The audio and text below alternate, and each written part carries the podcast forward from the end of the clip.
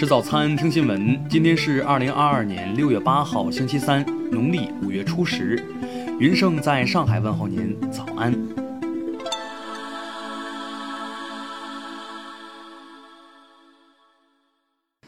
首先来关注头条消息：全国高考数学考试于七号举行。该场考试结束不久，网上流传截图，有人于考试期间在某群里询问谁会做高三数学题，表示我可以出钱，并贴出了多张内容为数学试题的图片。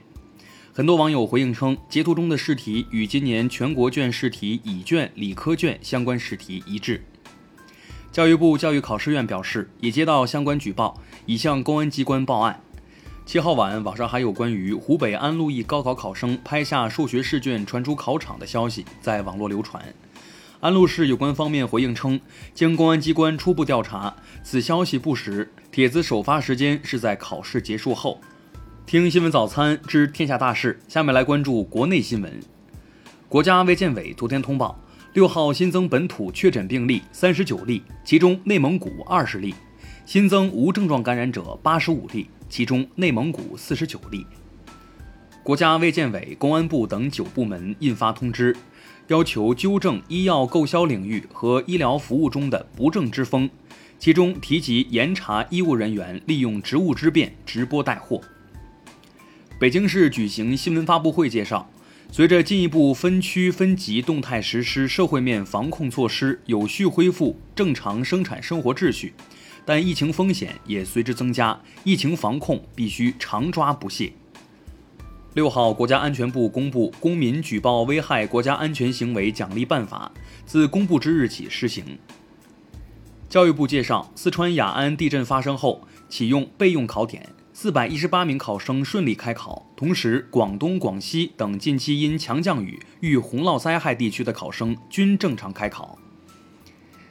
天津市第二中级人民法院宣判，被告张某侵害袁隆平院士名誉，判决其在国家级新闻媒体上公开赔礼道歉。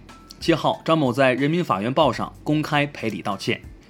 中汽协数据显示，二零二一年整车出口首次突破二百万辆，今年出口量有望超越德国，仅次于日本，排名世界第二。中国地震台网测定。七号九时五十七分，在台湾东北部海域发生五点四级地震，震源深度二百一十千米。下面来关注国际新闻。当地时间七号，俄罗斯国防部长绍伊古表示，俄军已经控制了顿涅茨克和卢甘斯克大部分地区。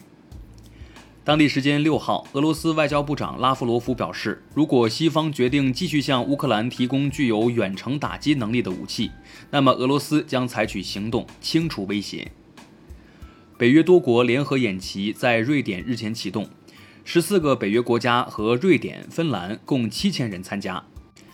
当地时间六号，欧洲理事会主席米歇尔在联合国安理会会议现场指责莫斯科制造全球粮食危机。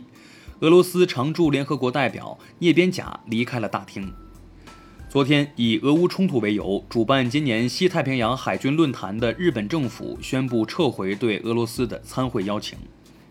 因卷入核酸检测试剂腐败案，越南卫生部长和原科学技术部部长被开除党籍，免去公职。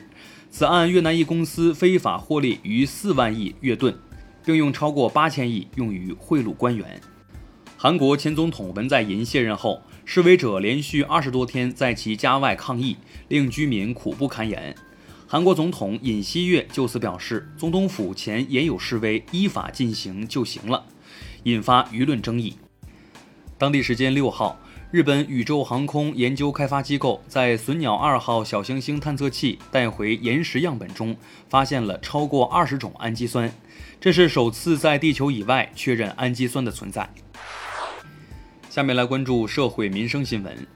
浙江传媒学院再次就学生偷拍事件通报，涉事学生叶某已被处行政拘留处罚，目前已退学。近日，杭州民警在工地例行检查，发现一男子有些行为细节反常。经盘查，发现该男子孟某竟是潜逃十八年的杀人嫌犯。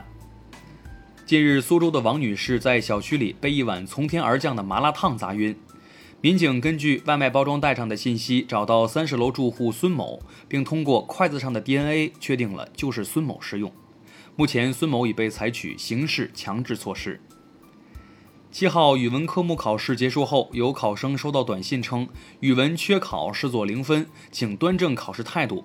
教育考试院表示，短信系恶搞，该机构不会为缺考考生发去短信。以试玩手机游戏为由。苏州一数码店向一名十四岁的未成年人前后售卖六部旧手机。日前，法院宣判，被告数码店退还部分购款机，交易买卖合同无效。最后来关注文化体育新闻。中超联赛第二轮进行，武汉三镇六比零大胜昔日霸主广州队，获得二连胜。经纪公司确认，丁彦雨航下赛季将离开山东队，有传闻他将加盟上海队。昨天，故宫博物院、中国国家博物馆、中国美术院等北京主要文化场馆恢复开放，一早就有不少观众排队等候入场。英国地质学家吉姆·菲顿盗窃伊拉克历史遗址文物，近日被伊拉克巴格达一家法院判处十五年监禁。另一名帮助携带的德国游客被判无罪。以上就是今天新闻早餐的全部内容，咱们明天不见不散。